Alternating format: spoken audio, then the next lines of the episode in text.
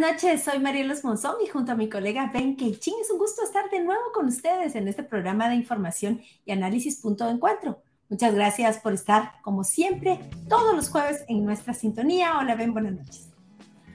Muy buenas noches, Marielos. Es un honor compartir los micrófonos y pues discutir y analizar los temas destacados de la semana y sobre todo de este tiempo postelectoral.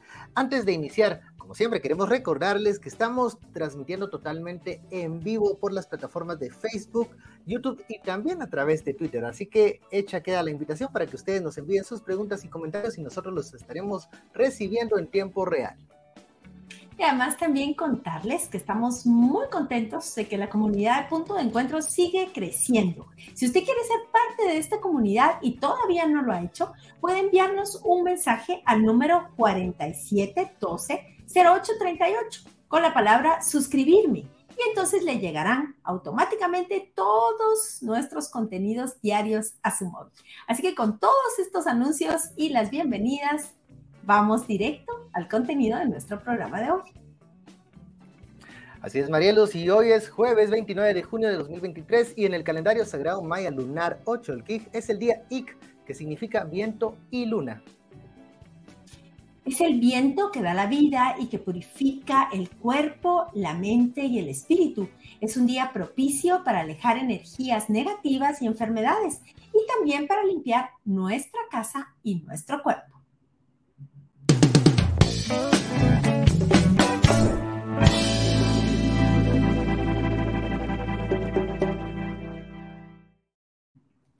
Y es momento de empezar con la primera entrevista de hoy en Punto de Encuentro, Morelos. Adelante.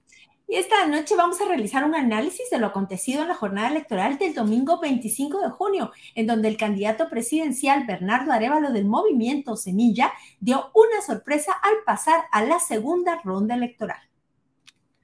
Para ponernos en contexto y darnos algunos elementos adicionales sobre los resultados de esa noche electoral, nuestro colega José Pablo del Águila preparó el siguiente reporte. Adelante. Contra todo pronóstico, el partido Semilla está en el balotaje de la elección presidencial. La suma de los votos de Bernardo Arevalo, más la de los partidos de oposición real al oficialismo, los votos nulos y en blanco, suman un contundente rechazo al estado actual de las cosas. La victoria de Semilla fue apabullante en el Distrito Central, donde su planilla de diputados logró el 28.57% de los votos, y en los municipios del resto del departamento de Guatemala, donde lograron el 20%. Con esto se convierte en la tercera bancada más grande en el Congreso con 23 diputaciones, solo superada por la UNE que logró 28 y Vamos con 39. Lo cierto es que ninguna de las encuestas que se publicaron en medios de comunicación y en redes sociales previeron estos resultados. Según el análisis del periodista Ferdi Montepeque, los resultados de Semilla significaron una protesta silenciosa por parte de la población joven en contra de la clase política tradicional. honestamente creo que mm, se puede resumir este voto que logró Semilla, más de 600 mil votos a favor, como, como una protesta silenciosa, ¿no? Porque pues definitivamente ni ellos mismos lo han admitido así, ni ellos mismos como partido se esperaban esta cantidad de votos eh, en la presidencia y tampoco para, para, el Congreso, que les permite una bancada de, 23 em, diputados a falta de que el Tribunal Supremo Electoral lo, lo, lo oficialice. Y me parece que, como te decía, como un, rechazo eh, de la población, del electorado, un rechazo silencioso, porque no se veía venir. Em, y definitivamente refleja que, que, viene de mucha población joven, porque principalmente el apoyo a Semilla viene de las zonas urbanas, principalmente Em, de, de, la capital, la zona metropolitana, eh, es donde capitaliza la mayor cantidad de votos. Y se podría explicar por la forma como Semilla realizó su campaña política eh, este año y también que la viene haciendo desde 2019, con mensajes específicamente, me parecen dirigidos hacia, hacia un público más joven, más eh, eh, hiperconectado a las redes sociales. Em, entonces podríamos decir que, es esa respuesta, no es ese eh, rechazo que nadie em, veía venir y que se vio reflejado en las urnas. Por su parte, José Manuel Martínez, de Alianza por las Reformas, considera que el éxito se debe a la esperanza que el partido significa para la juventud.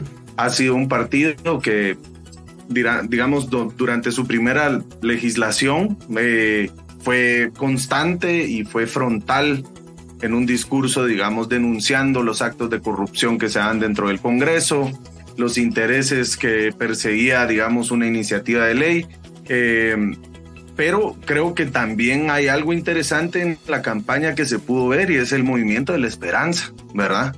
Eh, creo que, ese factor eh, fue importante porque dio credibilidad, digamos, a este discurso constante en contra del sistema, ¿verdad? Que, que, impera, pero también que se movió eh, la esperanza, a estos mensajes como atrévete que se veía en la publicidad, ¿verdad? creo que fueron efectivos al final porque el, fue una sorpresa, ¿verdad?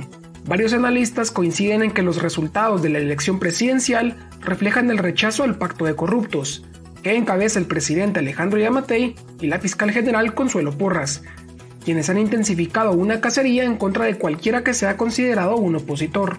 Por eso, al día siguiente de la elección, empezó una férrea campaña de desprestigio y desinformación en contra de Arevalo, y el pacto parece estar cerrando filas alrededor de la candidatura de Sandra Torres.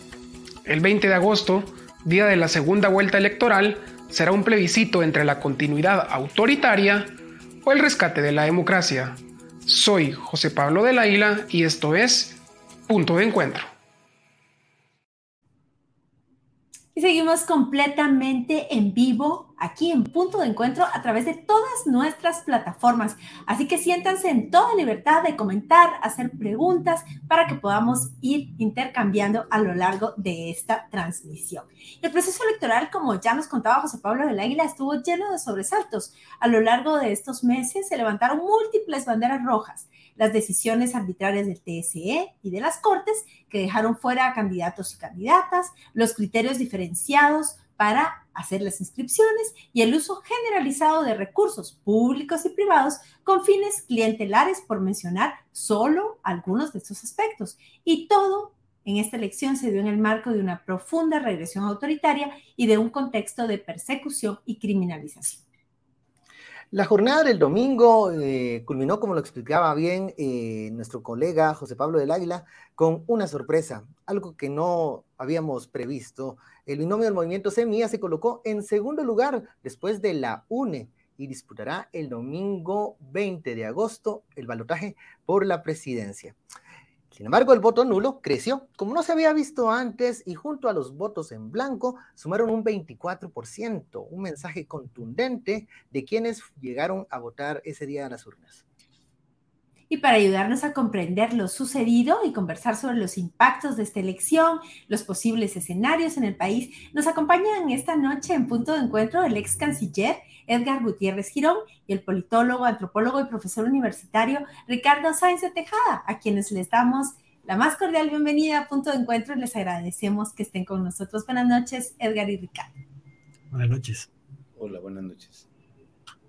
Sin duda, la gran sorpresa de la elección, ya lo decía Ben, fue la irrupción en el balotaje de Bernardo Arevalo, un candidato que punteaba apenas en las encuestas. Como escribió usted, canciller Gutiérrez, en una columna de análisis publicada este lunes en el diario El País de España, nadie previó ese escenario. ¿Cómo se dio? ¿Cuál es su análisis? ¿Qué ocurrió para que estemos presenciando una segunda vuelta entre Sandra Torres de la UNE y Bernardo Arevalo de Semilla, tomando en cuenta que toda la elección se está dando en un proceso electoral que usted mismo calificaba como el más anómalo de los últimos 40 años y en un proceso creciente de autoritarismo. ¿Qué pasó? Un milagro, un pequeño milagro. Ahora, vean, como yo lo veo, es, em, hay una línea de continuidad que arranca en 2015 en las manifestaciones de la plaza, de las plazas, porque no solo fue la plaza central. Eh, y, el, tema, el tema principal de la gente fue siempre eh, contra corrupción. Y mm, luego podemos hacer la cronología de lo que ocurrió desde 2015 y bueno, las elecciones de 2015 mismo, 2019, eh, 2020 eh, fue clave, en noviembre de 2020 fue clave para el repliegue del movimiento social, pero eh, a la gente nunca se le quitó, al pueblo nunca se le quitó de la cabeza el tema anticorrupción, porque allí identificó la madre de muchísimos males, por lo menos inmediatos. Em, yo creo que a los analistas ese punto se nos perdió de vista. Em, lo cierto es que en, enero de, este año, en encuestas privadas, o sea, aquellas que paga la gente que toma decisiones, pero que no se publican, eh, en su orden, Suri Ríos y Telma Cabrera aparecían encabezando. Eh, eso fue en enero. En febrero cae Telma Cabrera por cualquier ridículo pretexto. Luego comienza a subir Roberto Arzú. Y eh, más, más adelante, abril más o menos, cae Roberto Arzú, aunque hay, algunos jaloneos eh, jurídicos. Y en encuesta de, sería 2 de mayo, de prensa libre, emerge Carlos Pineda. Semanas después cae Carlos Pineda. Eh, como, como yo traté de describir en, la nota del país, ¿qué tenían en común personajes tan disímiles? Una indígena proletaria, este, izquierdista, eh, un, descendiente de Miguel García Granados, eh, y un este, finquero emergente que estaban atacando el sistema. Y eso era lo que la gente quería oír. Em, los demás candidatos, los candidatos del sistema, tenían todos los recursos del mundo y sin embargo un techo muy bajo. Y, como que hay una sabiduría colectiva, creo yo, eh, y un aprendizaje en esto de, bueno, si decimos públicamente, si decimos en la encuesta, que vamos tras este, se lo van a traer.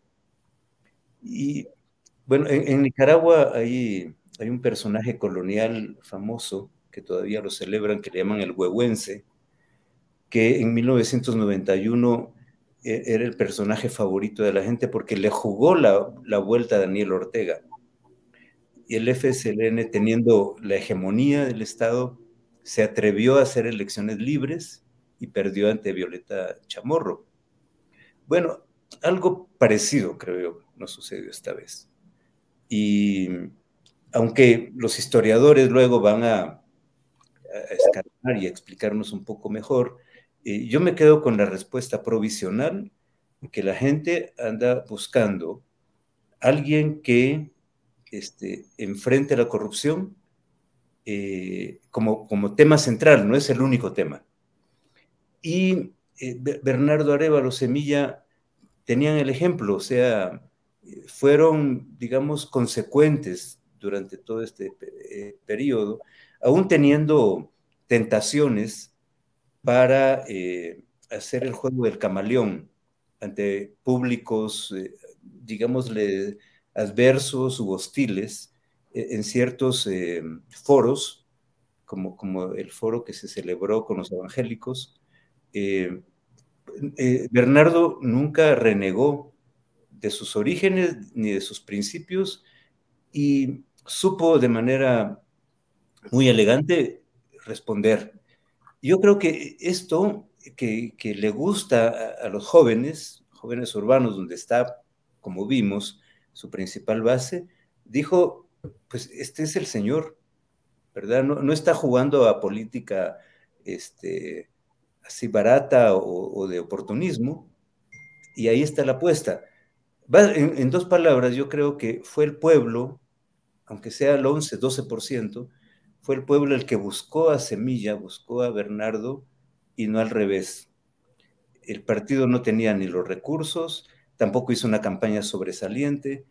Eh, entonces, eh, es, un, es un fenómeno democrático muy interesante porque no, sí, Semilla, por supuesto, como otros partidos, tenían eslogan que trataban de seducir a la población, pero esta vez el actor activo, eh, yo se lo, el, punto se lo pongo a la población que le votó y que lo tienen ahí ya a un paso el 20 de agosto.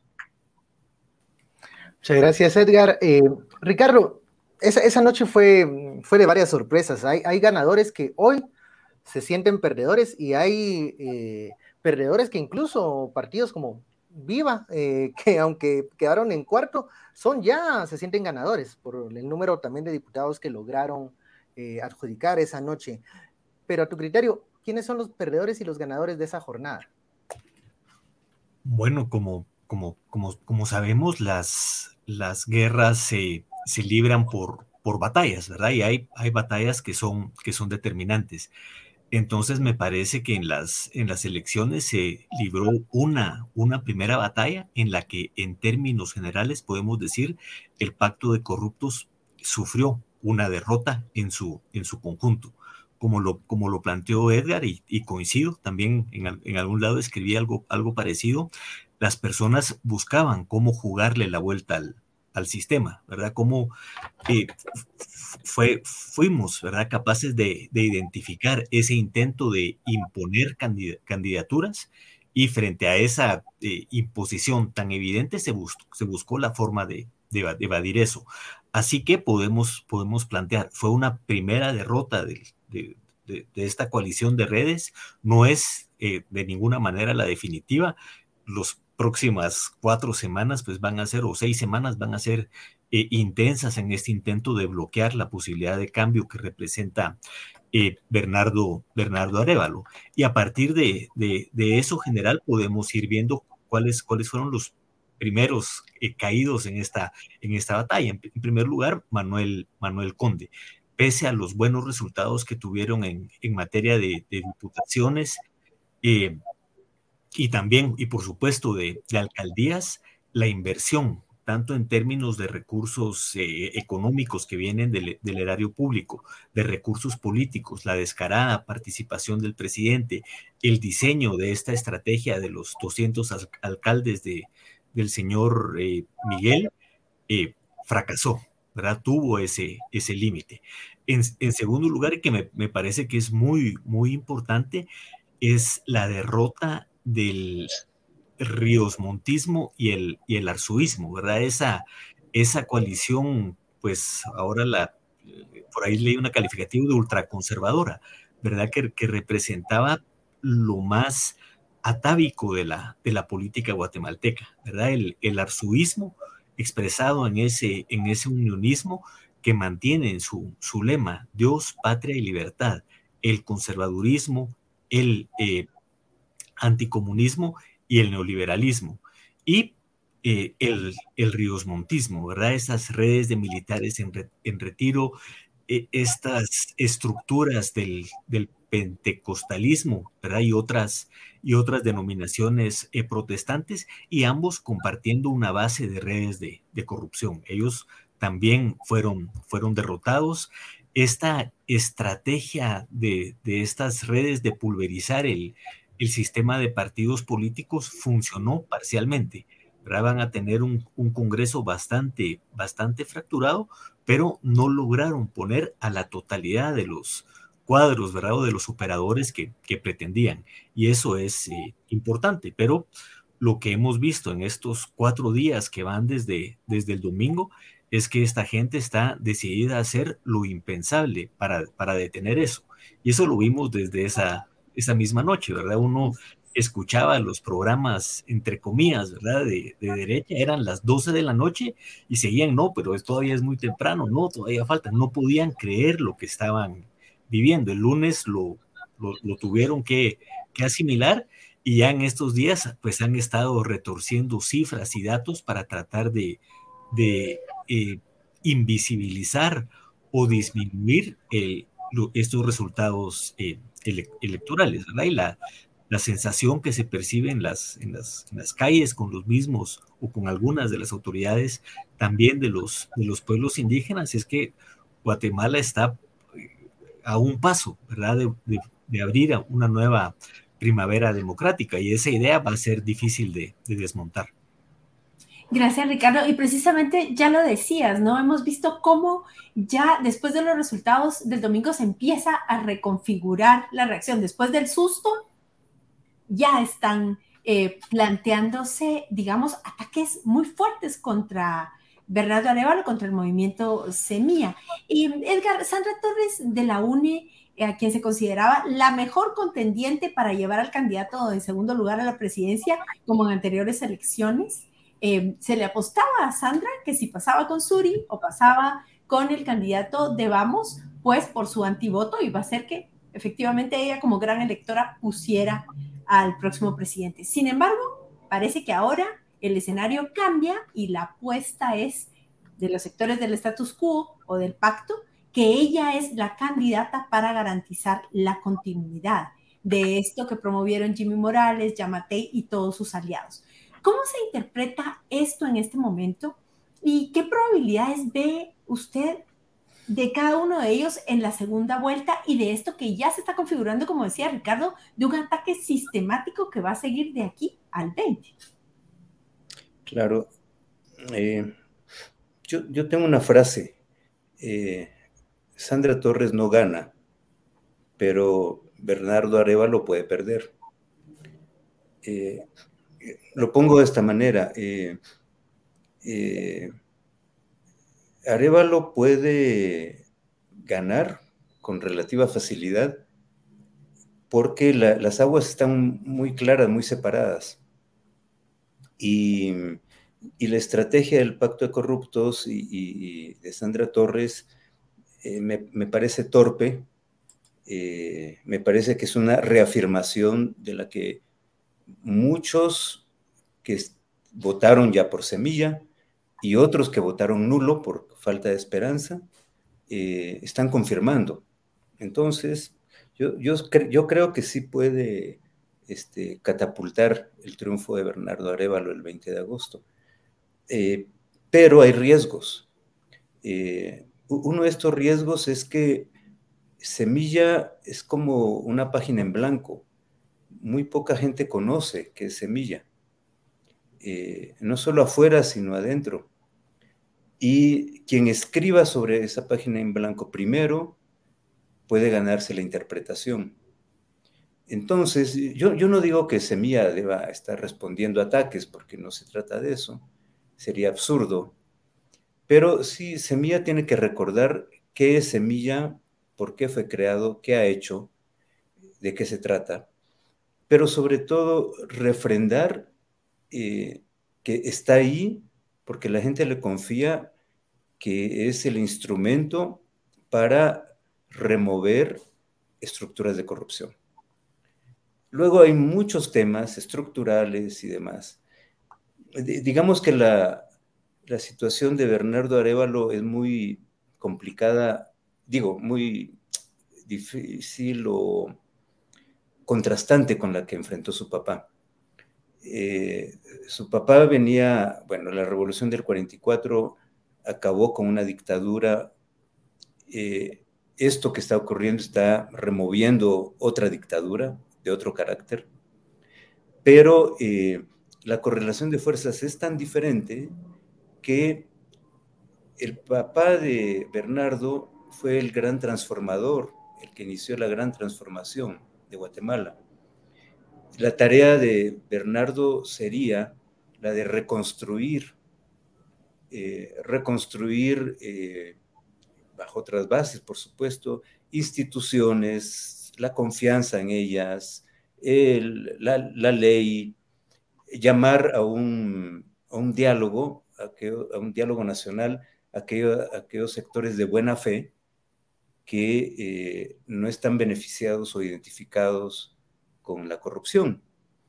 Eh, en este caso, em, digamos que, que, el semilla la, puede tener bien, pero debe evitar que eh, escriban sobre su página. Tiene que informar, no se tiene que distraer, tiene que centrarse en lo que la gente espera de ellos.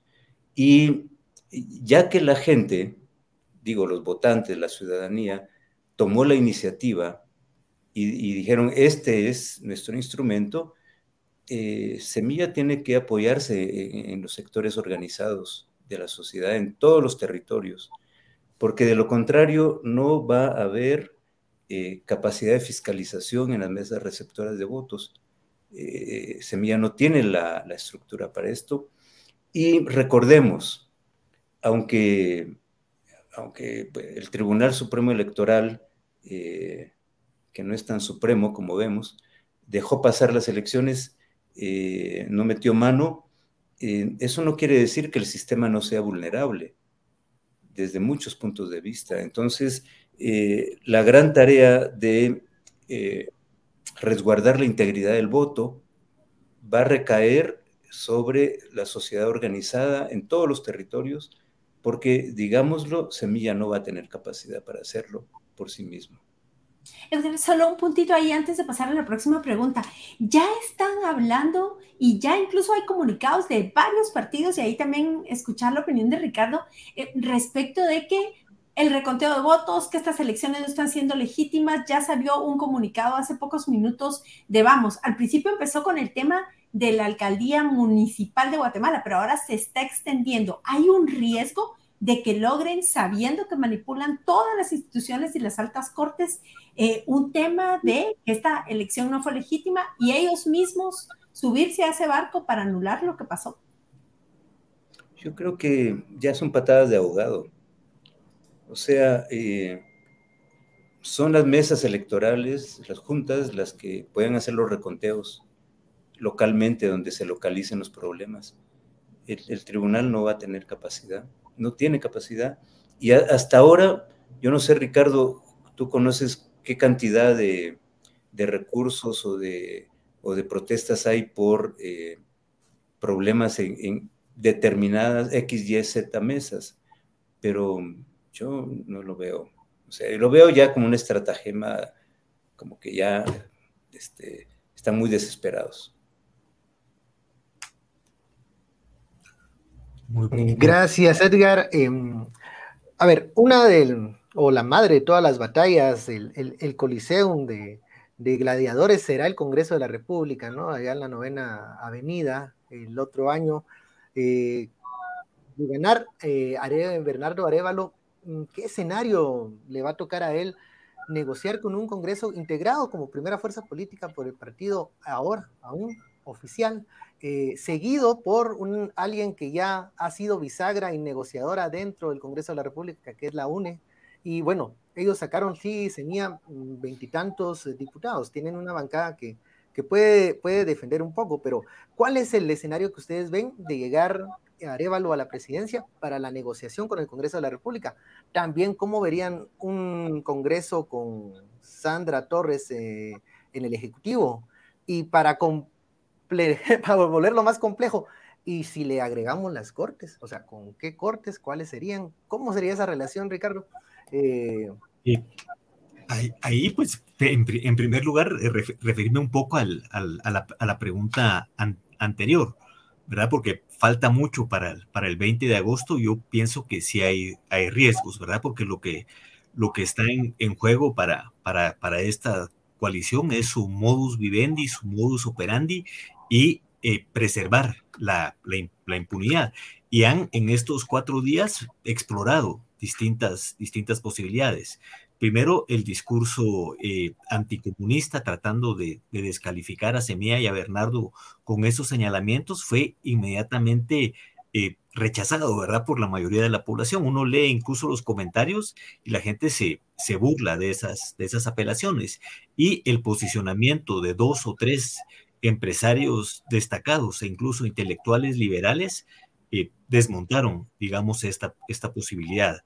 La siguiente, que es la que estamos viviendo en estas horas, es la de el, intento de, de, crear, ¿verdad? Un conflicto, un conflicto electoral, pero que la misma eh, ley electoral y sus reglamentos establecen muy bien los, los procesos y ya se vencieron, digamos, los plazos pero la amenaza que sigue latente es la de la criminalización, ¿verdad? ya crearon el antecedente con, con Carlos Pineda, están tratando de, sondear si tendrían esa, esa vía por la vía del Ministerio Público, de las Cortes y del Tribunal Supremo eh, Electoral.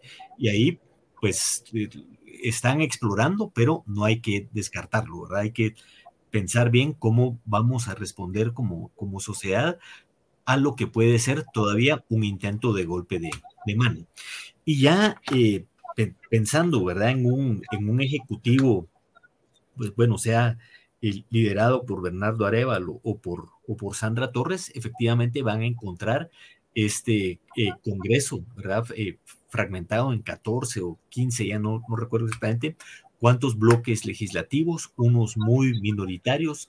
De acuerdo con Prensa Libre, entran 99 eh, diputados nuevos y eso pues da, da posibilidades.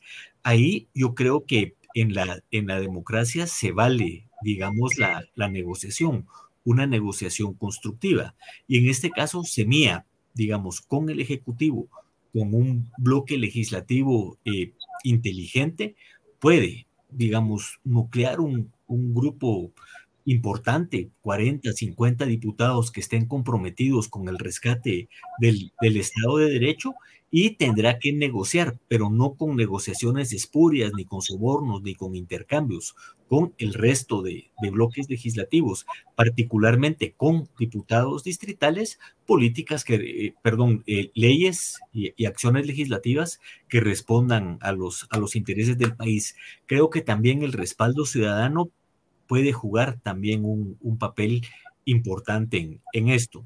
Mientras que eh, para Sandra Torres, pues sabemos, ¿verdad?, que haya tenido la experiencia de controlar un bloque legislativo importante en las últimas cuatro o cinco, cuatro legislaturas y sabe cómo se hacen esas negociaciones espurias y lo que probablemente tendríamos eh, sobornos, ¿verdad? De, distintas, de distintas formas, intercambios por, por obras, posiciones en el gobierno, etcétera, ¿verdad? Para lograr esa mayoría esa mayoría legislativa.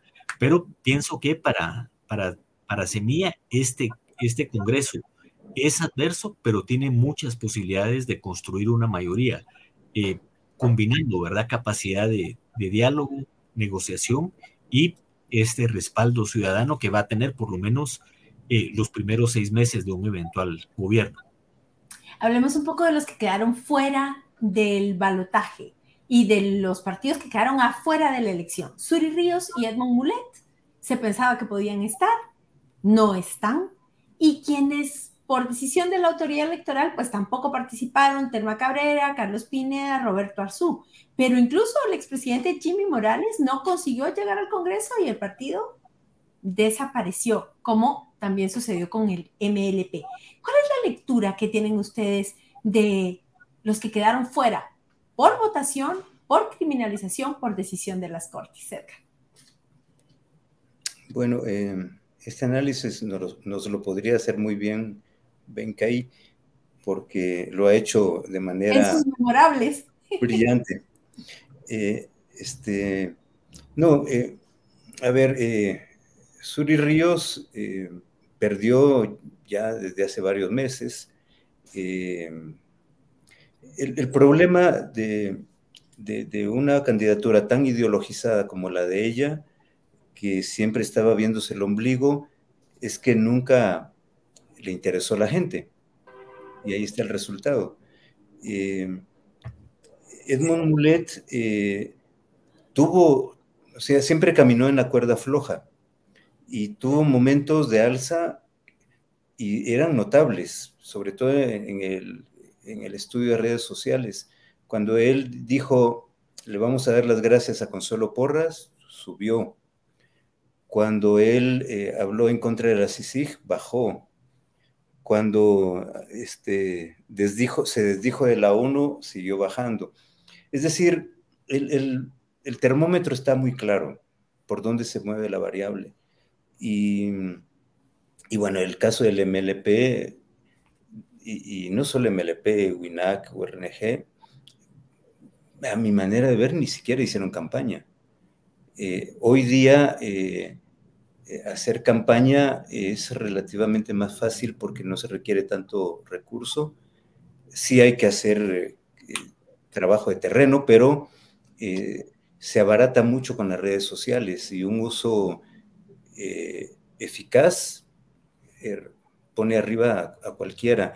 Y estos partidos de izquierda quedaron desfasados y, no supieron pues hacer el clic con la población. Pero me pareció muy interesante la, pregunta anterior sobre el Congreso. Y si me dan dos minutos, quiero comentar. Claro que sí, adelante. siguiendo el razonamiento de Ricardo, que nos dijo el 25 de junio es una batalla de la guerra. El, 40, en agosto 20 va a ser la segunda. Pero eh, la batalla estratégica va a estar en el Congreso. Y, ahí sí, yo no la veo fácil, Ricardo. Yo, eh, vamos a ver, regresemos a los perfiles de los diputados que promovió cada agrupación, incluyendo Cabal, eh, y vamos a ver puros truanes. O sea, ¿por qué, ¿por qué los diputados de Vamos y de otros partidos superan en número, eh, sumando los votos de los candidatos presidenciales, eh, incluyendo Suri Ríos? Por una razón muy sencilla. Estos candidatos se procuraron el apoyo para su candidatura y los caciques reunieron la plata para ellos. Y ellos tuvieron, los caciques tuvieron más fuerza, superaron a los líderes presidenciales, a los candidatos. Entonces, ahí hay un grado de autonomía eh, muy alto. Eh, tal vez Miguel Martínez pueda dominar eh, su bloque, y algunos, algunos diputados provenientes de partidos satélites. Pero esta gente no llegó a negociar agenda de país. Esta gente llegó a hacer negocios, que es lo que han hecho durante todo este tiempo. Y, cada vez más exacerbada la, vocación, digamos, clientelar eh, y, de hacer del, erario público una piñata. Entonces ahí, para mí va a estar la, parte clave. O Bernardo Arevalo y Semilla dan golpes de autoridad de entrada, o se van a empantanar, los van a empantanar, porque esta gente no conoce otro lenguaje que no sea la corrupción.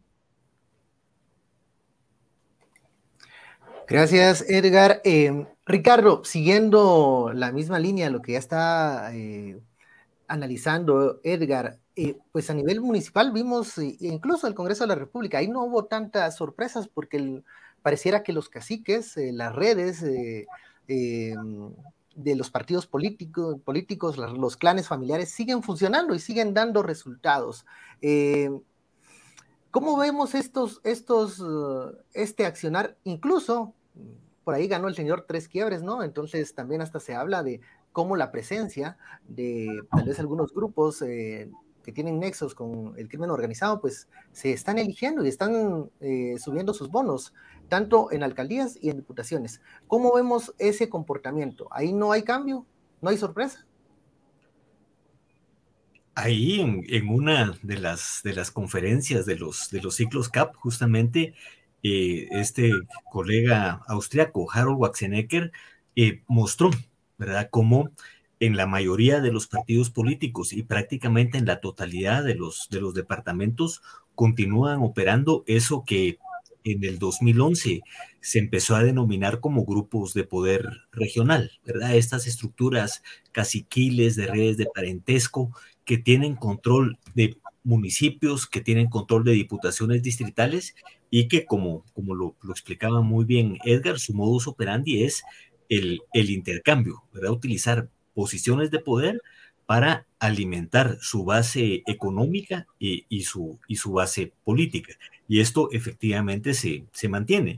E, e, incluso uno, uno revisaba estos, estos trabajos que publicaron en, en, no, en no ficción, ¿verdad? Sobre las redes de los, de los partidos. Y lo que encontraba era que en la mayoría eran muy, muy pocas las excepciones, aparecían este tipo de, grupos de poder o de, o de, o de redes que van a, a, seguir teniendo un peso importante, tanto en los municipios y por lo tanto en los distritos y en el, y en el Congreso. Muchas gracias, Ricardo. Y este análisis súper interesante. Estamos viendo la interacción en las redes, tanta gente tan interesada en lo que puede pasar, en lo que ustedes están diciendo. Una pregunta para cerrar para ambos y les pediríamos que fueran así eh, breves, pero eh, ¿qué es posible pensar? Hablemos de los escenarios.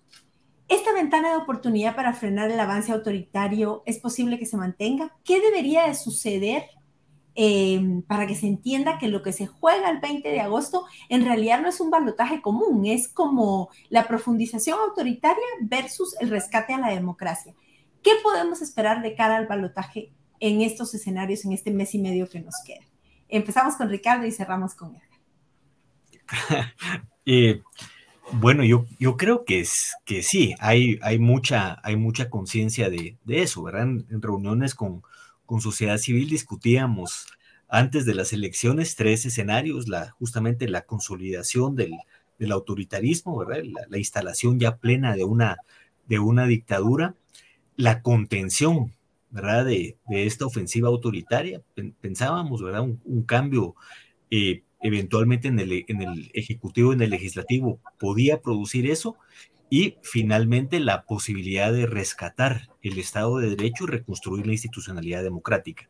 Yo creo que nos estamos moviendo en estos dos últimos escenarios, ¿verdad? La, posibilidad de contener la, ofensiva autoritaria que implicaría eventualmente un triunfo de, de, Semilla el, el 20 de agosto, pero como, como, como, lo planteó muy bien Edgar, el empantanamiento en el Congreso y la continuidad de la captura de la Corte Suprema de Justicia, de las Cortes de Apelaciones, de la Corte de, de, Constitucionalidad, eh, que, digamos, mantendrían permanentemente en jaque al, al gobierno.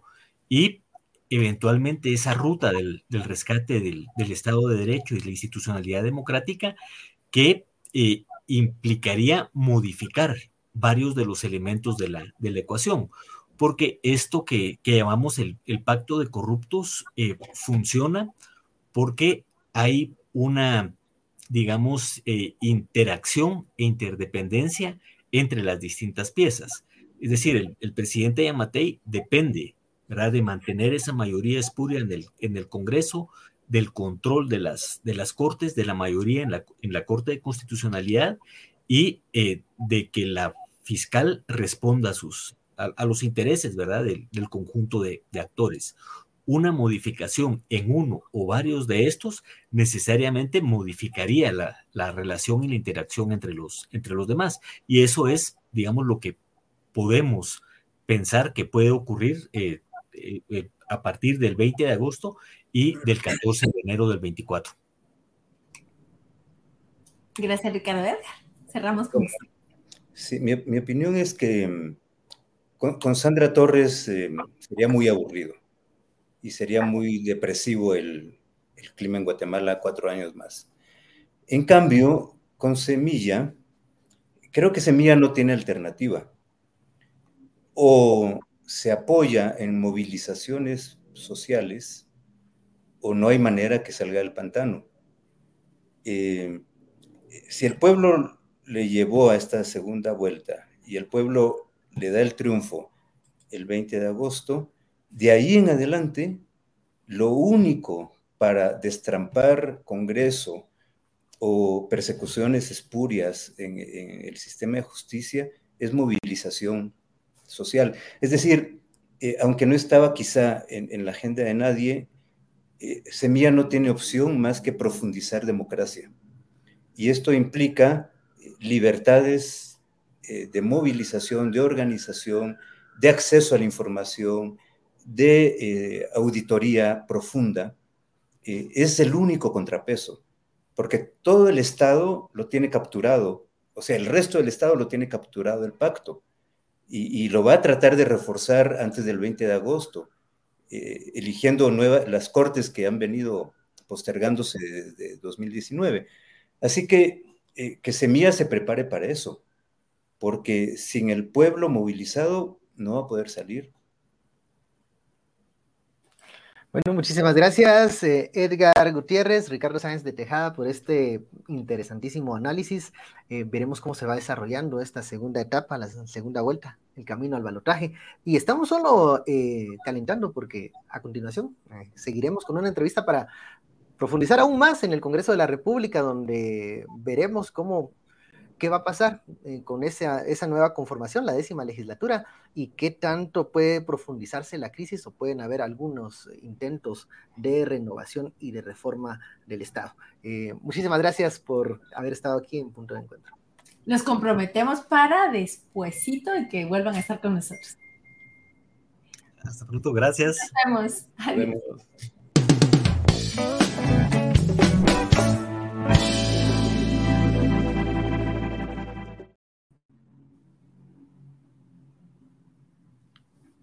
¿Don Ben? toca a mí. Ok, está bien. Me parece muy bien. Bueno, continuamos y qué mejor que hacerlo con eh, una poderosa mujer guatemalteca. Esta, en esta ocasión vamos a hablar de alguien que ha eh, destacado por su trabajo para el acceso a la salud de las mujeres, eh, Marielos. Claro que sí, hablamos de la doctora Mirna Montenegro, directora del Observatorio de Salud Reproductiva OSAR, quien es una de las profesionales más comprometidas en la lucha por los derechos de las mujeres y las niñas en el ámbito de la salud. Y después de conocer la historia de Mirna, volvemos enseguida con dos analistas también eh, de mucha trayectoria para analizar el Congreso. Así que vámonos con la poderosa de hoy. Así es.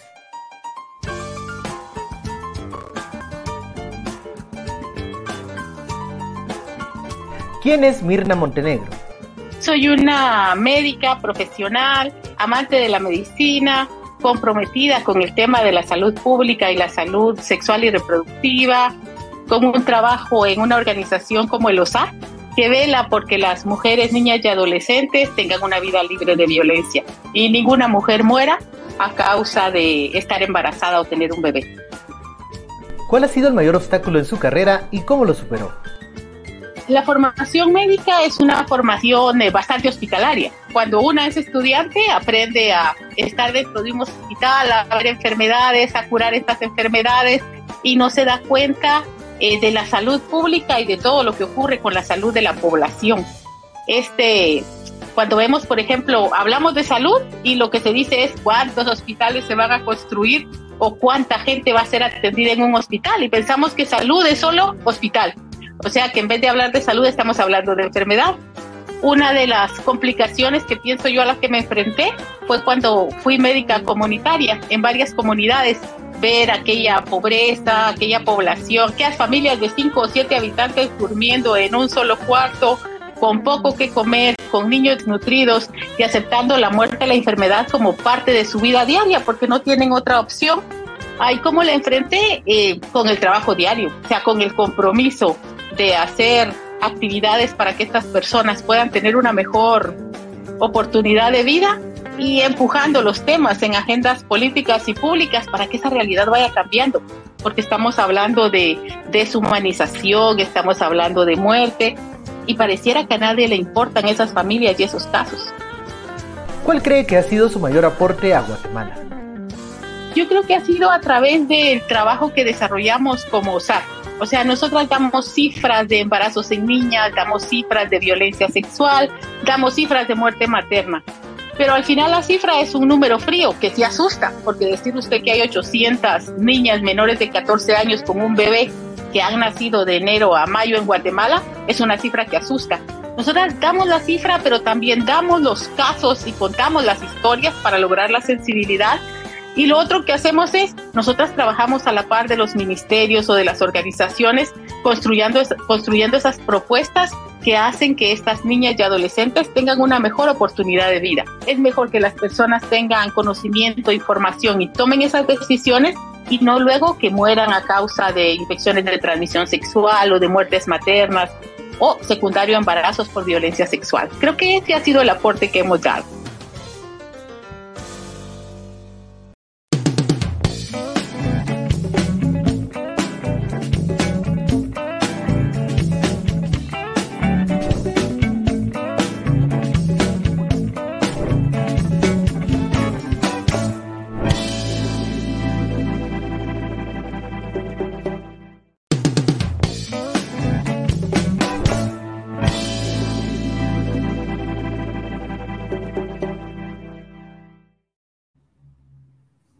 Ya estamos de regreso con ustedes y tras la elección del domingo 25 de junio, la legislatura 2024-2028 quedó conformada con 160 diputados y diputadas, de los cuales 90 serán nuevos legisladores. Aunque hace falta que el Tribunal Supremo Electoral oficialice los resultados, las curules parlamentarias quedaron distribuidas así. 39 diputaciones para el oficialista Partido Vamos, 28 para la UNE, 23 para el Movimiento Semilla, 18 para el partido Cabal y 11 para Viva.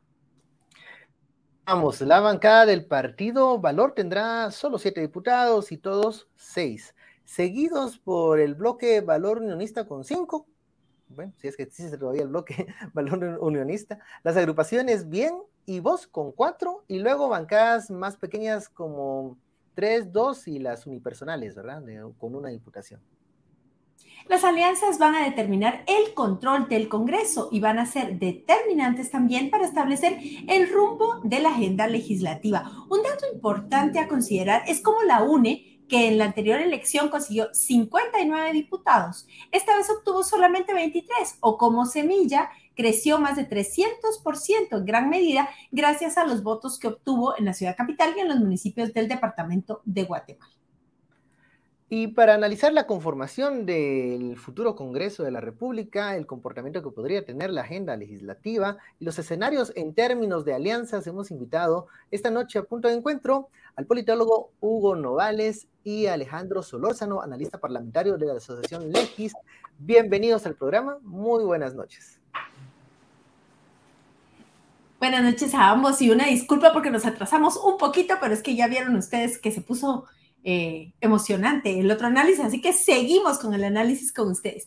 Iniciamos conversando un poco respecto de las cuatro bancadas que se perfilan como las mayoritarias en el próximo Congreso. Como ya decíamos, 39 de Vamos, 28 de la UNE, 23 de Semilla y 18 de Cabal. Le quisiéramos preguntar primero a Hugo y luego a Alejandro, ¿qué elementos pueden haber sido determinantes para que estos partidos se colocaran como los preferidos del electorado y llegaran al Congreso? Hugo, buenas noches, le escuchamos. Buenas noches, eh, muchas gracias por la invitación.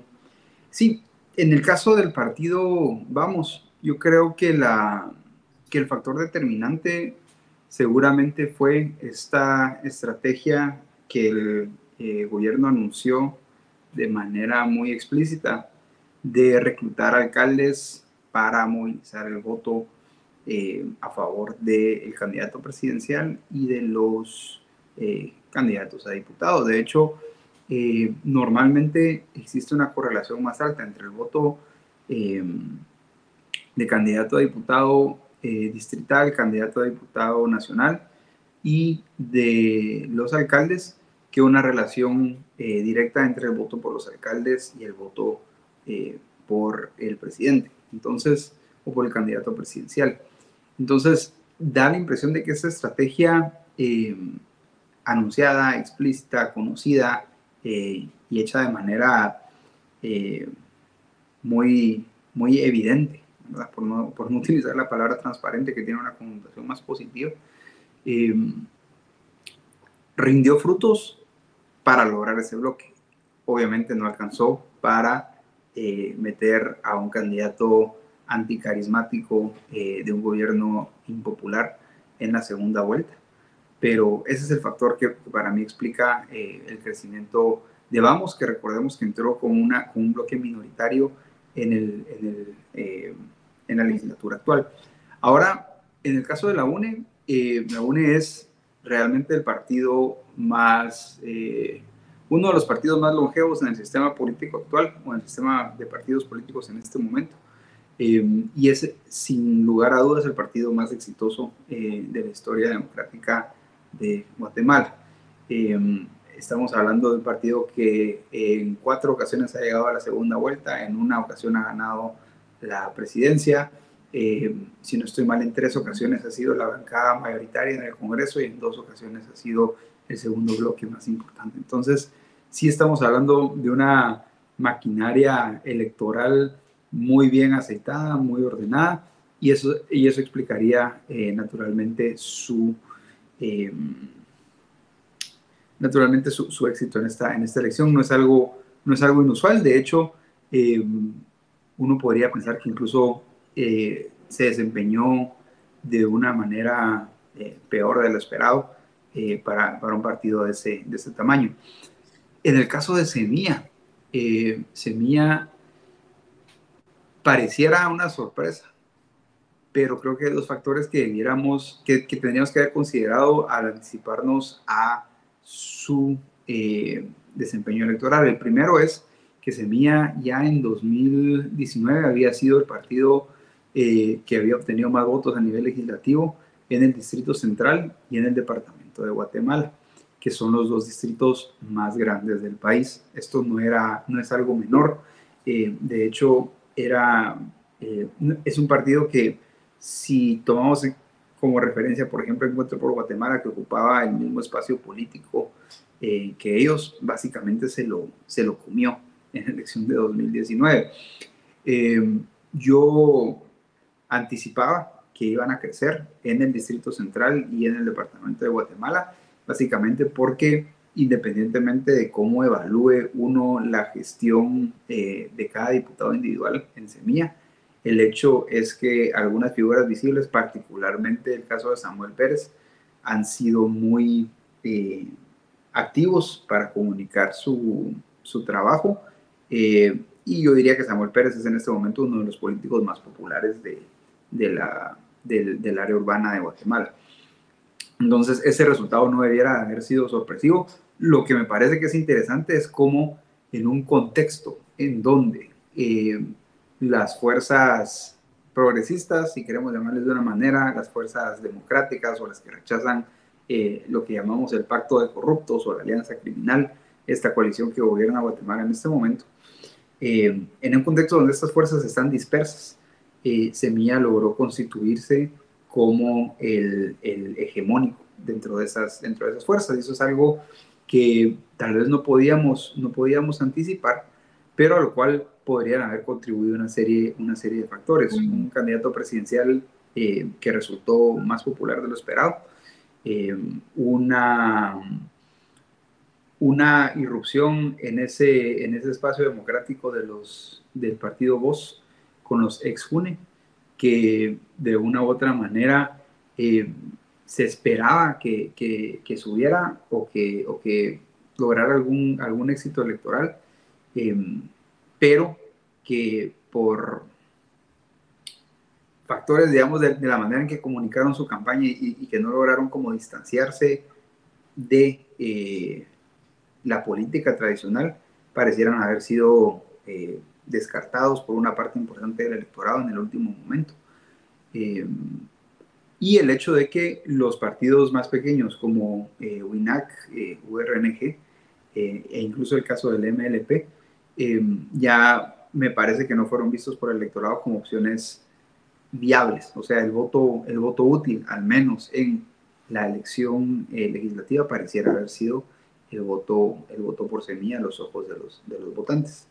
Em, más abajo de la lista ya empiezo a, a, desubicar un poco porque no recuerdo si el, que, si el que viene es cabal o valor. Em, sin embargo, estos al final están arrastrados por la elección, por elección presidencial eh, con un desempeño mucho más bajo de, lo esperado, obviamente por los factores, los factores mencionados eh, antes. Gracias, Sí, cabal, cabal, ahí sí que sí, cabal, cabal, 18, y luego viva, que don Alfonso Portillo siempre está ahí. Le dejamos contestar a Alejandro eh, la misma pregunta y luego vamos con las preguntas de Ben. Adelante, Alejandro, buenas noches. Muchísimas gracias, Marielos. Un gusto en saludarles. Un gusto, Ben. Un gusto, Hugo. En este caso, eh, solo quisiera hacer una pequeña aclaración que después va a tomar un poco más de relevancia. El partido Vamos ingresó 38 diputados al, al Parlamento, pero se sitúa con más diputados dentro del mismo organismo. ¿A qué voy con esto? Que dentro de las cinco, bancadas nuevas que hay, en tres bancadas que van a integrar el próximo Congreso, preliminarmente, porque no hay datos oficiales todavía, el TC no ha salido a confirmar, hay operadores que han sido aliados de este partido y de esta bancada oficialista. Por lo tanto, la, bancada precisamente de estos 61 diputados que son reelectos, 99 diputados son nuevos, pero estos 61 diputados, 55 pertenecen a la alianza oficialista que hoy por hoy está trabajando dentro del Congreso de la República. Este, este dato no, no es menor, porque si hacemos una suma entre la, bancada nueva, tomando en cuenta que fueran nuevos, la bancada UNE y, el partido oficial Vamos, hacen un total de 66 diputados. Todavía le podemos decir harían falta diputados para alcanzar la, la mayoría de 81 votos que pudiera impulsar su agenda. Pero cuando leemos y analizamos cada una de las otras bancadas, nos damos cuenta que aliados estratégicos se encuentran dentro de ellas. Incluso, por ejemplo, dentro de la bancada Cabal, el diputado que obtuvo una curul por el departamento de Sololá fue asesor de Alan Rodríguez, presidente del Congreso de la República, lo cual nos dice que muy separados al final no están y, y está esa lucha y peso de con quién van a estar trabajando precisamente ya cuando estén desempeñando esa labor legislativa. Eso sería en cuanto a las primeras dos bancadas más grandes o más fuertes del Congreso y después nos encontramos, creo que sorpresivamente, pero a la vez no, a la bancada Semilla, ya que obtuvo 23 curules, como muy bien indicaban ustedes, pero dentro de estas curules que ellos obtienen, eh, podemos ver que se pierden muchos aliados estratégicos que durante esta novena legislatura les sirvieron para poder mostrar su oposición. Entre estos, una bancada relativamente más grande de WINAC, de la bancada URNGN Maíz, y de MLP, del Movimiento para la Liberación de los Pueblos. Aquí cabe hacer también la aclaración que en los, digamos, el fuerte que tuvo MLP fue en los departamentos de Sololá, Zacatepeques y Chimaltenango, que precisamente en Zacatepeques y en Chimaltenango, Semilla obtuvo una curul para cada uno. Entonces podemos decir que esa equivalencia de fuerzas o ese eh, el movimiento Semilla tuvo la capacidad de atraer el voto que era de, MLP, ya que durante toda la campaña estuvieron manejando un, eh, dentro del MLP, dentro de las bases, un, voto de nulo a la presidencia. Sin embargo, terminaron votando cruzado en cuanto al Congreso y eso terminó eh, dándoles una alianza también al movimiento Semilla, unificando dentro de ellas la, lo que vendríamos a considerar la oposición junto a otros, otras bancadas que me imagino yo más adelante vamos a poder platicar. Bueno, como les decía, dentro de Cabal, que sería la cuarta fuerza, pero sí, sí me gustaría poder nombrar y poder hablar de ella, es que, como bien les digo, no está del todo suelta del primer, de la primera que sería Vamos, porque también dentro de la bancada de Cabal va a integrar un diputado que fue candidato para alcalde en el departamento de Totonicapán, si mal no recuerdo bien. Entonces, al final, esas fuerzas y esa correlación de fuerzas, aunque el número de bancadas pudiéramos llamarla que es de, es de 38 diputados, vamos a ver que va a ir creciendo y, va a ir, puede hacer un contrapeso a las personas que lleguen al organismo ejecutivo si, por ejemplo, llegara a Movimiento Semilla. Muchas gracias. Eh, gracias, Alejandro. Continuando eh, en el trabajo de Legis que, que, ustedes mantienen, eh, hay un observatorio permanente de los temas que se abordan. ¿Qué tipo de, de, temas fueron los que priorizaron o los que tuvieron, fueron discutidos o se mantenían en el Pleno y en las comisiones y qué eh, escenarios de agendas ves con este Congreso integrado, como nos lo acabas de decir, donde vemos que, que Vamos tiene algunos otros aliados que, aunque son de otros partidos, ya hay nexos en esta legislatura de lo que podemos ver para la siguiente. Gracias dentro de esta legislatura, perdón que esté volteando acá, pero acá tengo mis datos que también me sirven de, respaldo. Eh, dentro de esta legislatura se ha manejado la agenda para poder financiar esta campaña electoral de 2023. ¿Y es voy con esto? Dentro del el año 2022, solamente en el año 2022 se financiaron más de 1.600 millones de quetzales para subsidios que fueron otorgados al gas y a la electricidad y combustible, al combustible en general. Esto terminó generando un gran agujero dentro del presupuesto, sumado a que en el año, el año pasado también aprobaron una nueva agenda para poderle asignar 3 mil millones más de quetzales al Ministerio de Comunicaciones, Infraestructura y Vivienda. Terminamos viendo que la intención principalmente fue de maniobrar el presupuesto y manejar una, una agenda que pudiéramos llegar a denominar conservadora, pero rozando las ilegalidades, oponiéndose también a poder principalmente fiscalizar a través de las diferentes, de las diferentes eh, llamados que hacen a los, a los ministros a poder interpelarlos y también en la elección de cortes, que cabe aclarar que esta legislatura se ha destacado por desobedecer incluso a la Corte de Constitucionalidad, porque a pesar de haber una sentencia en la cual les exhorta a ellos y diputados que han sido investigados por no hacerlo y desobedecer directamente, eh, entre ellos, por ejemplo, hay algunos que integran la bancada bien, no, no han trabajado, por decirlo así, en una agenda que pueda ser beneficiosa para los diferentes sectores de la población, sino se han concentrado principalmente eh, en sus propios partidos y en financiar campañas y en, en favorecer, incluso diría yo, a sus propios financistas. ¿Qué es lo que se pudiera esperar? Todo depende, desde mi punto de vista, de cómo se llegue a integrar la, la, el organismo ejecutivo y quién sea el candidato que llegue a la presidencia, porque pudiera llegar a figurar que algunos diputados nuevos, aunque lo dudo mucho, puedan llegar a aliarse a la oposición para poder impulsar una agenda diferente. Pero lo que más me espero es encontrar dentro del mismo, del mismo orden de ideas que esta alianza siga principalmente entre la UNE Vamos y de la anterior legislatura eran 14 partidos de 20 que integraban esta alianza oficialista, que de los cuales siguen 11 dentro del Congreso. Gracias, Alejandro. Ahí paremos un poquito, hablemos con Hugo de este tema de las alianzas que se pueden hacer. ¿Cómo ves, Hugo, los posibles grupos de partidos que puedan estar votando o impulsando iniciativas conjuntas eh, que jugarían en un eventual gobierno de Sandra Torres o de Bernardo Arevalo? En los dos escenarios, digamos, ¿cómo se conformaría, pero qué podría pasar?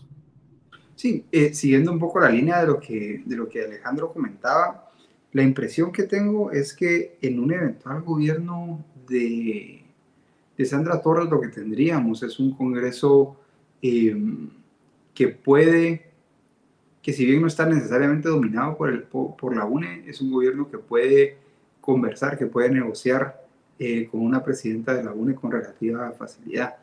Em, hay ciertas, ciertas normas, ciertos patrones cierta eh, costumbre que se ha desarrollado en el Congreso, eh, particularmente en las últimas dos legislaturas, en donde los, eh, digamos que el Ejecutivo no necesariamente domina la agenda, pero es, es, bien, bien recibido o, es acomodado, por así decirlo, por una coalición de, de partidos oficialistas. y me parece que esta coalición oficialista es viable en el caso de una presidencia de, Sandra Torres. Em, en ese sentido, la impresión que tengo es que em, una presidencia de Sandra Torres podría ser, em, podría representar la continuidad de esta, de esta alianza que menciona, que menciona Alejandro con mucha mayor facilidad. En el caso de una presidencia de Bernardo Arevalo, lo cierto es que Semilla, si bien es un bloque numeroso, es un bloque que está rodeado de partidos políticos eh, afines a lo que hemos llamado el pacto de corruptos. Em, y entonces creo que estaríamos más frente a un escenario de un, gobierno dividido, es decir, em, un escenario en donde el presidente se encuentra eh, con un bloque legislativo minoritario en el Congreso, eh, que tiene muchas dificultades para, eh, para negociar con, con los demás bloques. lo que mencionó Alejandro también es muy, es muy importante, el hecho de que WINAC, URNG, MLP no hayan tenido un desempeño similar al de años anteriores, eh, implica que el voto de semilla creció hacia eh, tomar estos, estos partidos, tomar las curules de estos partidos, eh, y esto le puede dificultar, dificultar la, la, construcción de alianzas. Sin conocer específicamente el perfil de cada diputado individual, es un poco difícil identificar hacia dónde Semilla puede crear esas alianzas. Por ejemplo, uno podría suponer que el caso de Cabal, que es un partido centrista, que es un partido cuyo candidato presidencial ha expresado, por ejemplo, una, eh, un rechazo, un descontento con eh, la figura de la fiscal general, por ejemplo. Esto nos podría hacer suponer que ahí hay una oportunidad para que Semilla colabore. Sin embargo, eh, al examinar cada diputado de manera individual, nos podríamos llevar, llevar algunas sorpresas y de manera particular, creo que lo fluido y lo inestable de la conformación de los bloques en el Congreso, si bien oficialmente ya no vemos cambios de partido como los veíamos antes. Em, el fraccionamiento en los bloques, la, el, que algunos diputados tomen distancia en las votaciones de los demás de su mismo bloque, em, hace muy difícil anticipar las posibilidades que Semilla tiene en este momento. Gracias, Hugo. Y bueno, a la luz de, lo ocurrido el domingo y de esos resultados, eh, ¿qué nos dicen de la conformación del Congreso respecto a la influencia aún de los llamados caciques, los, eh, señores, los clanes familiares eh, en los departamentos? ¿Qué tan presente está la fuerza de ellos? Y volvámoslo un poco más complicado, a ver, ¿qué tanto vieron la, presencia de las redes de corrupción y de crimen organizado, o cómo creen que estarán esas redes, que ya existen, en la décima legislatura, eh, cómo estarán presentes, cómo, cómo, ver, cómo las veremos eh, ahora. Eh, esta pregunta es para ambos. Comencemos con Alejandro. Ok, gracias. Solo única aclaración que creo que va muy de la mano con ese tema que están abordando. En una sesión justamente del año pasado, el diputado Calderón, que fue reelecto por el partido Vamos y pertenecía en, en, esta legislatura al bloque oficialista, dice que el Congreso está, y cito textualmente, para hacer la voluntad del presidente Alejandro Yamatei. Creo que eso nos deja ver muy en claro cómo no existe una democracia y los pesos y contrapesos que en una república deberían existir, hoy por hoy no se encuentran. En cuanto a los cacicazgos, siguen existiendo. Sorprende, al menos de mi parte, que en, en Alta Verapaz, por ejemplo, el cacicazgo de los MOL no lograron entrar al Congreso. Alta Verapaz es uno de, es el cuarto, perdón, tercer bolsa que recoge más votos, por decirlo así. Sin embargo, la Alianza Valor Unionista no lo consiguió aquí pero en otros sectores como en Huehuetenango, en San Marcos, en Retaluleu, podemos ver que esa alianza y esos caciques siguen teniendo ese peso indiscutible. Incluso podemos ver el caso de Chiquimula, que si no es porque Tres Quiebres, eh, como es conocido, gana esa curul para el Partido Cambio, no hubiera seguido existiendo como partido. Entonces llama la atención ver cómo esos lastimosamente bloques siguen existiendo, siguen cooptando el Estado y siguen trabajando en una alianza para poder generar y gobernar en conjuntos y como les he, comentado, siguen trabajando para poder agarrar el, Estado como una caja chica para poder negociar y, buscar sus propios beneficios.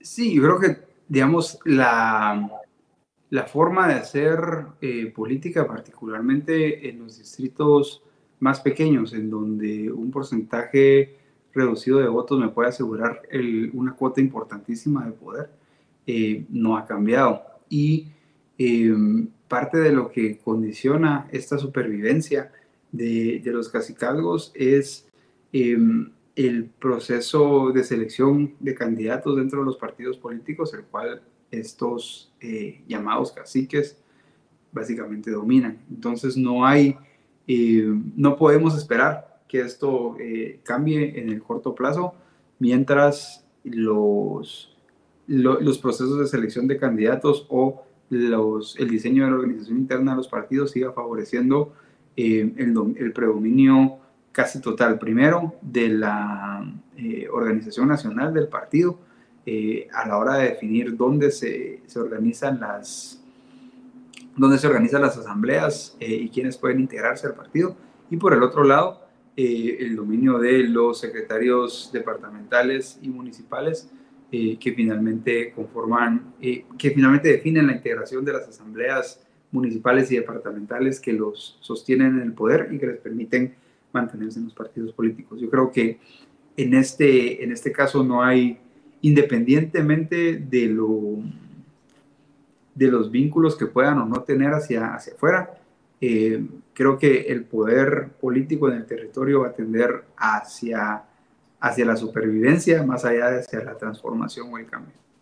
Mm, y algo que han dicho ustedes y para ir cerrando esta entrevista, o sea, no se ha terminado la legislatura. Todavía nos queda seis meses de aquí al 14 podemos ver, al 14 de enero, digo, ¿cómo era que decía aquel candidato? Del 14 a las 14, aunque ellos son a las 9.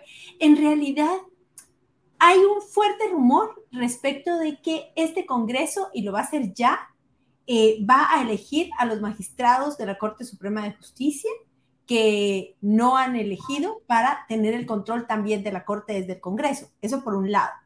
Entonces quisiéramos preguntarles, ¿este es un escenario posible? ¿Y qué temas ven que van a ser los urgentes? ¿Qué va a pasar con esta legislatura que se va antes de que entre la otra?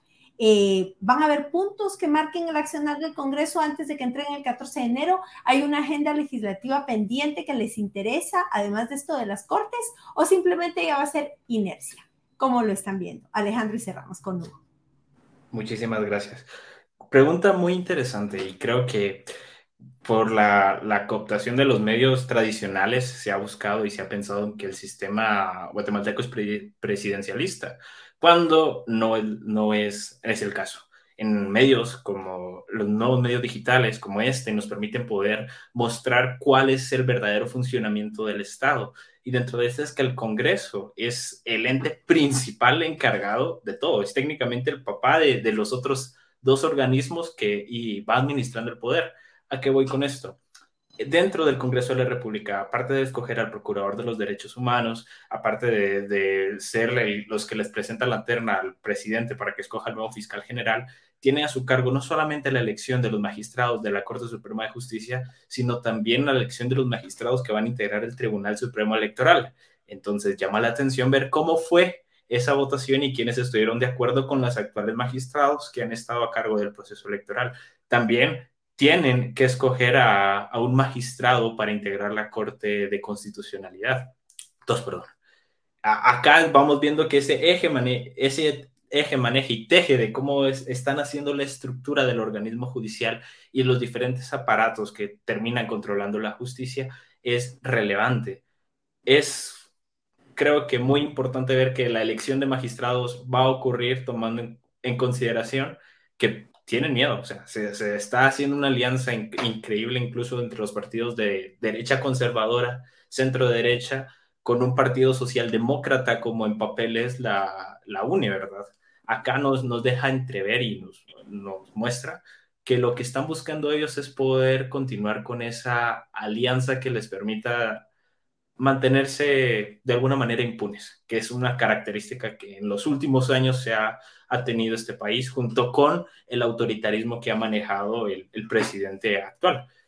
¿Cuál puede ser el otro escenario? Y es algo en lo que se ha caracterizado no solamente este, el, el anterior proceso, sino las anteriores legislaturas, en el último año ya no trabajan. Vamos a ver que 99 de los, de los 160 diputados que hoy integran el Congreso de la República no van a ser reelectos entonces ya esa labor, esa intención de querer seguir trabajando va a, disminuir porque ya no tienen un interés genuino en, incluso hasta lavarse la cara, por decirlo así, ante la ciudadanía al momento de poder eh, seguir dentro del, organismo. Entonces la carga va a disminuir, pero sí, sí considero, y esto no es opinión de Legi, sino es opinión propia de Alejandro Solórzano, van a intentar garantizarse su impunidad a través de todos los medios posibles porque lo que ha ocurrido durante este gobierno es grave, no solamente para la democracia, sino para el control total del Estado y una represión para todas las diferentes miembros de la sociedad. Muchas gracias por el espacio. Solo quisiera decirme muchas gracias, Ben, muchas gracias, Marielos. Un gusto, Hugo, y aquí estamos para servirles.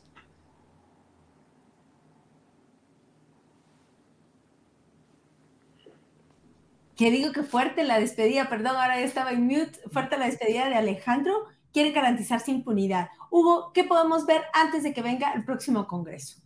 Bueno, yo no estoy tan seguro de que la elección de Cortes vaya a darse en este periodo, no necesariamente porque haya eh, una buena intención, digamos, por parte de los, de los diputados actuales, sino porque la no elección tiene dos, dos, dos razones de ser, digamos, el, ese, ese, esa pausa me da la impresión que tiene dos razones. La primera es que efectivamente hay un arreglo de impunidad en donde los diputados actuales eh, están, o, particularmente la coalición que domina el Congreso en este momento, eh, está cómoda con los magistrados eh, actuales y la elección de nuevos magistrados introduce, introduce un factor de incertidumbre. Recordemos que la lista no es una lista que sea enteramente la nómina no es del gusto o no es, del, del no es favorable, digamos, a los intereses de, este, de, esta, de esta coalición, aunque tampoco es eh, completamente, digamos, favorable a una, a una justicia más independiente. Entonces, ese factor de incertidumbre yo no veo que esté cambiando en este momento. Tendría que haber un reacomodo, por ejemplo, eh, si como resultado de los cambios que hubo durante esta legislatura en la Corte de Constitucionalidad hay una nueva resolución o una nueva, eh, un nuevo camino legal para integrar una nómina diferente, yo esperaría entonces que esa, esa elección se dé. Pero por ahora ese camino legal no parece, no parece eh, aparecer. Y si consideramos lo que Alejandro decía hace un momento, de que la, la coalición que actualmente domina el Congreso tiene una oportunidad de, de sobrevivir, eh, aunque modificada para la próxima, para la próxima legislatura, eh, no veo por qué estos diputados actuales, la, la, alianza que domina el Congreso en este momento, vea una urgencia necesariamente de eh, elegir esta corte. Entonces, no estoy tan seguro, podría equivocarme y veremos qué ocurre en los próximos seis meses. Luego, si esta coalición es efectivamente una coalición afina al oficialismo o que ha mantenido, que mantiene, digamos, esa, em, que mantiene una afinidad con el, con, el, con el Ejecutivo, yo supondría que algo que va a ser interesante va a ser cómo se desarrolla el presupuesto. Porque em, en este momento lo que tenemos es muchos alcaldes eh, electos para la próxima, para, para el próximo periodo eh, por parte de eh, el partido, el partido Vamos. Eh, muy probablemente entonces eh, haya un interés de esta, eh, de, esta coalición oficialista de asegurar recursos para estos alcaldes entrantes.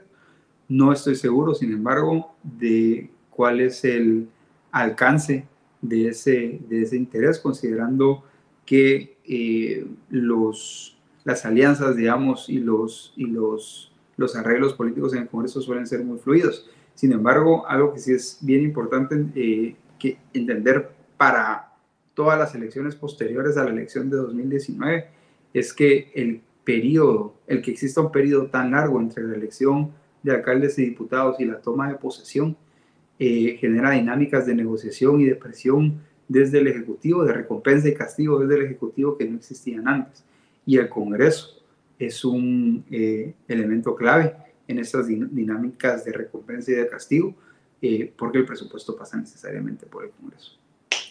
Veremos qué, qué, sucede estos seis meses, entonces va a estar interesante. Muchísimas gracias, Hugo Novales, a Alejandro Solórzano, por este espacio, este análisis muy interesante y gracias por estar en este punto electoral. Seguimos.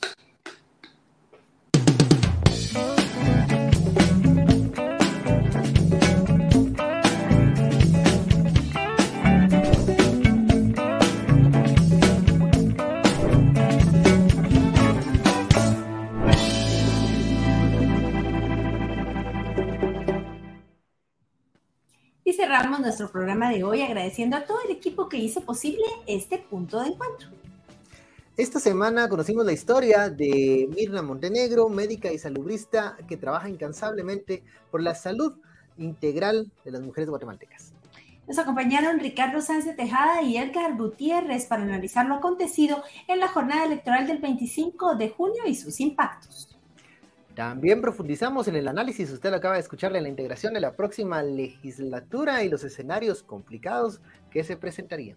Así es, Ben. Fue un gusto compartir con ustedes. Muchas gracias por estar con nosotros en este espacio de análisis e información.